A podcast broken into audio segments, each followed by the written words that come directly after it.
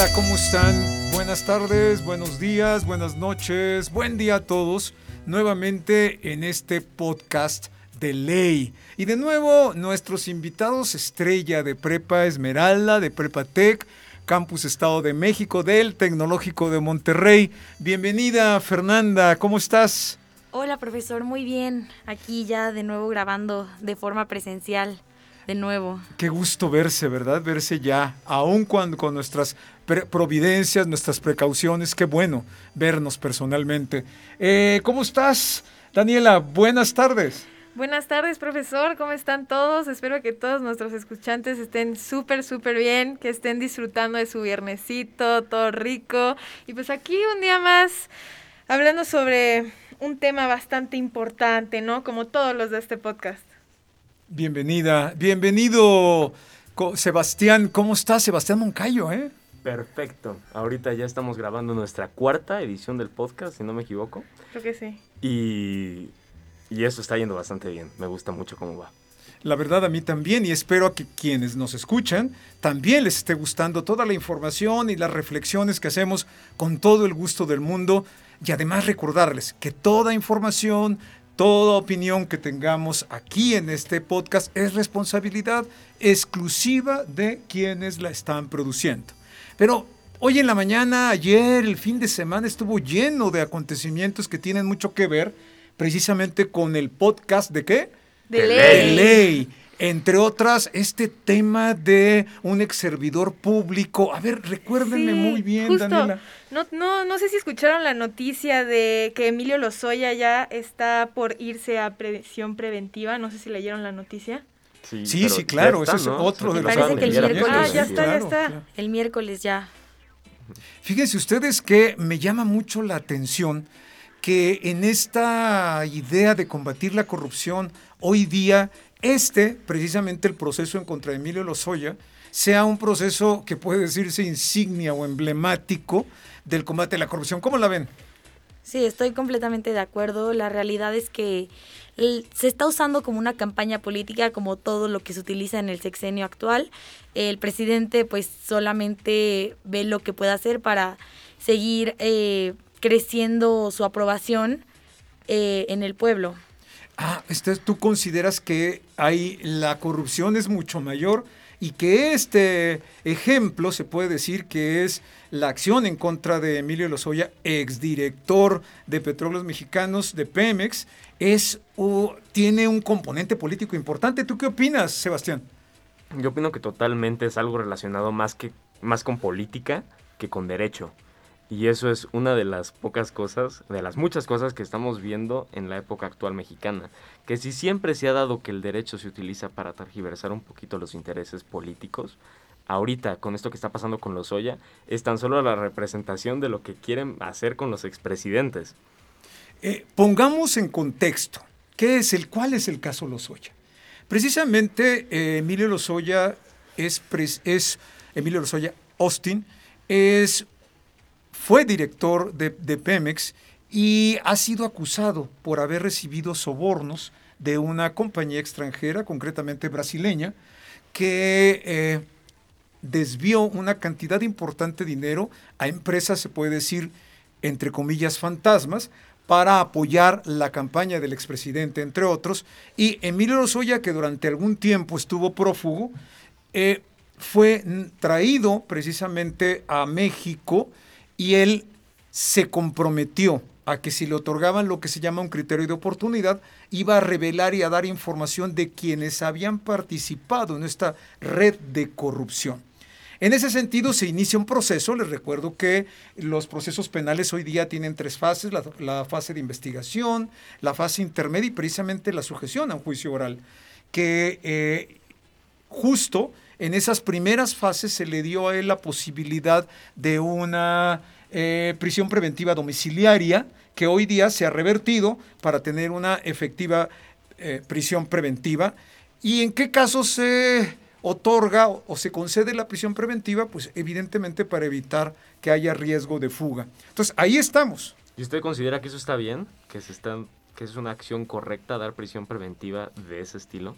Mira, eh, la, prisión eh, preventiva está sujeta a las requisitos que establece la ley, en este caso se cumplieron los requisitos que establece la ley, el tipo de delito por el que se le acusa, que entre otros es robo, asociación delictuosa y cohecho. En ese sentido, me parece que la prisión preventiva evidentemente es una medida cautelar que es admisible en este caso. No, ya se habían tardado, creo yo. Ok, pero igual, bueno, estamos hablando no solamente de Emilio Lozoya, sino también estamos hablando del caso de Odebrecht, ¿no? Que fue realmente la empresa brasileña en la que se está tratando el caso.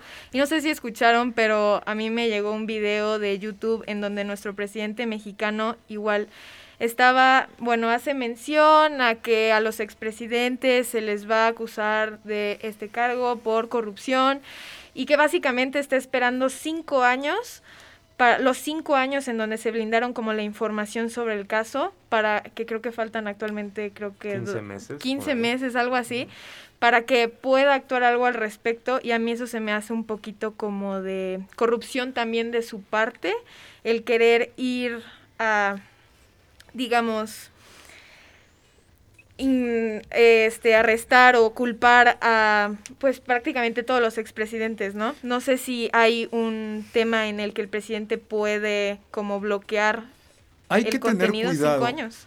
Profesor, pero usted no eh, no cree, porque yo creo que al final el presidente está usándolo como una cortina, alargando el plazo, evidentemente, para las siguientes elecciones presidenciales que son muy importantes para él, para que Morena no pierda el peso tan importante que tiene a nivel nacional, está utilizando también un poco la, presión preventi la prisión preventiva como una forma de decir, pero ya ha habido consecuencias, sin que Emilio Lozoya ni siquiera diga nada y sin que siquiera se haga justicia. Cualquier ciudadano que cometa un delito debe ser juzgado, no hay por qué hacer. Quieren que inculpemos a alguien que cometió un delito, es evidente que todos queremos que se haga justicia. Simplemente están utilizando una cortina de humo para aplazar el tiempo a que la gente tenga más fresco eso a la hora de las elecciones del 2024. Un superbombardeo de dos aspectos que yo creo que hay que puntualizar. Primero, fíjate que las disposiciones como la Ley Federal de Acceso a la Información Pública Gubernamental tiene que ver con esa posibilidad de que cierta información bajo determinadas circunstancias pueda entenderse como reservada. Entre otras de las justificaciones a la reserva por cinco años de información tiene que ver con eh, las investigaciones que pueda realizar el Ministerio Público. Y ciertamente, si eh, no se han concluido o ni siquiera se han iniciado las investigaciones en torno a la conducta de los expresidentes, ante la posibilidad o presunción de la comisión de un delito, pues evidentemente está justificada la reserva. Por otro lado, como tú decías, y quizá comparta, no quizá, comparto tu opinión, efectivamente se ha buscado alargar el proceso para eh, que esté más fresco en la percepción popular que se está combatiendo a la corrupción. Y eso evidentemente es, corrupción. considero, eh, efectivamente. Sí, al final, ¿quieres usar la corrupción utilizando siendo corrupto, o sea, es lo mismo. Sí, es decir, la corrupción no es nada más dinero. No, la corrupción es, es un acto corrupto. Ir más allá de la ética pública, ir más allá de lo que se eh, exige o la sociedad exige de ti como gobernante. Adelante. Sí, este acto de corrupción no se representa con dinero, se representa ya directamente con poder. Y lo estamos viendo cómo lo está manejando el Estado, ¿no? En este caso en específico el presidente, quien pues estableció que inmediatamente se revelen los archivos que se tienen que revelar de la PGR, va, se va a iniciar un proceso político de juicio en contra de los últimos expresidentes relacionados con el caso de Odebrecht. Acuérdate nada más, eh, Sebastián, que ya no es la PGR, ahora es la Fiscalía General de la República, mm. el organismo competente para poder ejercer una acción en contra de presuntos responsables, en este caso eh, puede ser así. Eh, no hay que olvidar tampoco que eh, la Constitución mexicana establece todo un título relacionado con la responsabilidad de los servidores públicos y la posibilidad de fincar responsabilidad por juicio político o fincar responsabilidades administrativas. E incluso, como es el caso de Emilio Lozoya, la eh, persecución por delitos cometidos, aun cuando ya no es servidor público, pero que lo fue y en ese sentido se observan o se deben de observar, como bien lo señala la Constitución, los plazos legales para ejercer acción penal en esta materia. Ahora, ¿por qué se tienen que esperar 15 meses para que se revele los archivos que en teoría son públicos? Ah, porque todavía no han concurrido, o sea, todavía no han terminado los cinco años en donde se bloquea la información. yo. Acuérdate que la reserva de la información es de cinco años. A lo que se refiere, yo creo que ahí está el gran problema, como lo decía Fernanda, del discurso de las mañaneras, que evidentemente son de tan poca profundidad que en momento dado parecen o confunden a la gente. Parecen confundir o confunden a la gente. En realidad es información reservada durante cinco años debidamente justificada. Plazo que se va a vencer precisamente dentro de 15 meses. Por otro lado, y siguiendo con el tema de la corrupción, pues eh, existe todo el andamiaje jurídico constitucional para combatirla. Incluso hay un sistema nacional anticorrupción que precisamente busca, evidentemente, investigar, perseguir, pero coadyuvar, permitir, evitar en cierto sentido que haya una, eh, que siga desarrollándose este, este flagelo de la sociedad. Entonces, profesor, si lo que usted nos acaba de mencionar, hay tantos organismos o en la Constitución hay establecimientos que regulan la corrupción, ¿qué es lo que pasa? ¿El mexicano nace corrupto? ¿Es algo que aprendemos? ¿O cómo funciona la corrupción? ¿O por qué es tan común y tan normalizada en un país como, como el nuestro? Fíjate que a mi juicio no soy partidario de afirmar que la corrupción es cultural. Ciertamente influye en ello, algunos aspectos de carácter estructural, institucional, la educación, los incentivos o desincentivos para, para la misma. Eh, por otro lado, creo que la impunidad es un concepto que abona el desarrollo de la corrupción de, en todos los niveles. No sé qué opinas. Yo pienso que la corrupción no no es bonita la afirmación de que la corrupción es algo cultural, porque eso ya de- deriva muchísimo que la gente tiene está incentivada a actuar corruptamente, que no es algo bueno. Pero sí pienso que la misma sociedad fuerza a que el individuo tenga que actuar corruptamente. ¿A qué me refiero? Digamos, te para algún policía, te para un policía de tránsito porque, no sé, te pasaste un alto. Y en vez de que te diga, oye, paga tu multa, te insinúa que tienes que darle una mordida. Y pequeños actos así se van propiciando, no solamente aquí tienes que hacer un trámite, pagas antes para ir hasta adelante del lugar. Pequeñas cosas, pequeñas acciones se van sumando y hace que la sociedad en su general sea corrupta. Y entonces se haga algo verdaderamente cultural, no porque nace, sino porque una acción lleva dos y dos llevan a tres y todo se empieza a juntar. Creo que justamente tiene que ver también con que estamos en una sociedad en donde no hay confianza ciudadana, en donde nosotros creemos que para poder sobresalir necesitemos, necesitamos optar por este tipo de acciones en donde nos hacen, en- nos dividen a la sociedad en un grupo entre las personas que sí sobresalen por generar este actos de corrupción, que realmente estamos, lo voy a decir, y es la realidad, y hasta inconscientemente les apuesto que cada uno de nosotros en esta sala hemos realizado algún acto de corrupción, hasta de manera inconsciente, porque es a lo que estamos acostumbrados ver, a que no, no se nos perjudican absolutamente nada, las personas son impunes, no, el, el Estado no hace nada al respecto y como las personas no tienen confianza en el gobierno, no lo reportan. Además de que hay mucha gente, si estamos hablando de un país que tiene 60% de población en la pobreza, pues hay mucha gente que desconoce cómo hacer este tipo de denuncias. Entonces, ¿esto de qué habla? Pues de un Estado fallido, de un Estado de normas que no están escritas, escritas que hacen a un Estado fallido. Yo no estaría tan de acuerdo en que haya un Estado fallido. Finalmente tenemos instituciones fuertes aún. El gran problema, como ustedes lo señalan, es la impunidad. No se castiga a los responsables y ahí está la percepción generalizada de que hagas lo que hagas, no va a haber una consecuencia. Pero, profesor, ¿no considera usted que es una acción que es tan recurrente que empieza a ser ya muy normalizada? O sea, me refiero, es una conducta social que aprendemos y si no la aprendemos de forma pues doctrinal, la aprendemos de forma inconsciente, que es tan normalizada que se vuelve común. Entonces, el ciclo se vuelve literalmente un ciclo vicioso en el que la persona hace un acto de corrupción. Entonces, a esa persona es corrupta y le conviene y vuelve a cometer un acto de corrupción. ¿Cómo se sale de ese ciclo?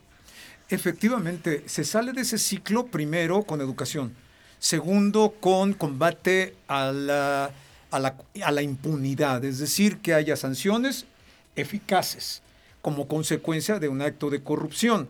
Pero además implica algo bien importante y tú lo acabas de decir de manera subyacente, implica voluntad.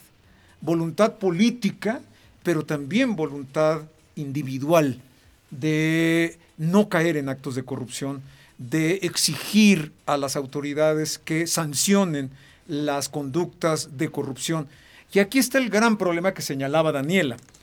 ¿Cuántos millones de mexicanos no tienen acceso a la justicia, aún siendo víctimas precisamente de la corrupción? ¿Cuántos? En realidad son muy pocos. Y creo que ustedes, futuros estudiantes de derecho, futuros abogados, en ustedes está evidentemente cambiar el orden de las cosas, cambiar el, el estado de las cosas. ¿Y cómo se puede cambiar el estado de las cosas? Justo. Porque poniéndolo desde el primer- la primera parte del programa, ya hay instituciones que pueden cambiar el combate a la corrupción por parte del gobierno. La fiscalía los persigue y así se mueven los casos. Pero hablando de una corrupción social, metiendo educación que puede que sí funcione, pero es algo subjetivo porque no sabemos cómo va a pasar, porque es fácil educar, o bueno, es difícil educar, pero no sabemos hasta qué punto la gente lo toma para decir voy a dejar de ser corrupto. Es un escenario hipotético. Eh, lo dices, lo dices eh, y dices bien. Y tiene que ver con lo que mencionó hace un momento Daniela. A veces no sabemos que estamos incurriendo en un acto de corrupción. Y eso tiene que ver con educación, con información. Al no haber necesariamente una sanción, por mínima que sea desde la familia, Sí, claro. entonces evidentemente esta situación se, se normaliza y se va al inconsciente. De tal suerte que el individuo piensa que está obrando correctamente. Incluso he tenido eh, algunas experiencias, evidentemente no de corrupción, ¿eh? no vayan a pensar. ¿Qué pasó, Pero profe? este, he, tenido, he conocido personas que eh, incluso que infringen la ley, pero se encomiendan a Dios. ¿sí? Eh, las bandas que evidentemente buscan la protección de algún santo patrono, buscan la, la protección de su fe.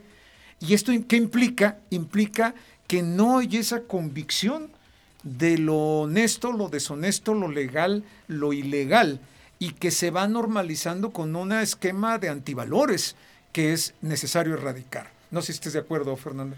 Pero ya hablamos de muchas cosas. Entonces, ¿qué pasa si los servidores, porque empezamos hablando de servidores públicos, los servidores públicos hacen declaraciones patrimoniales, eh, puedes tener acceso a, a su, a su, pues a lo que declararon si la pides.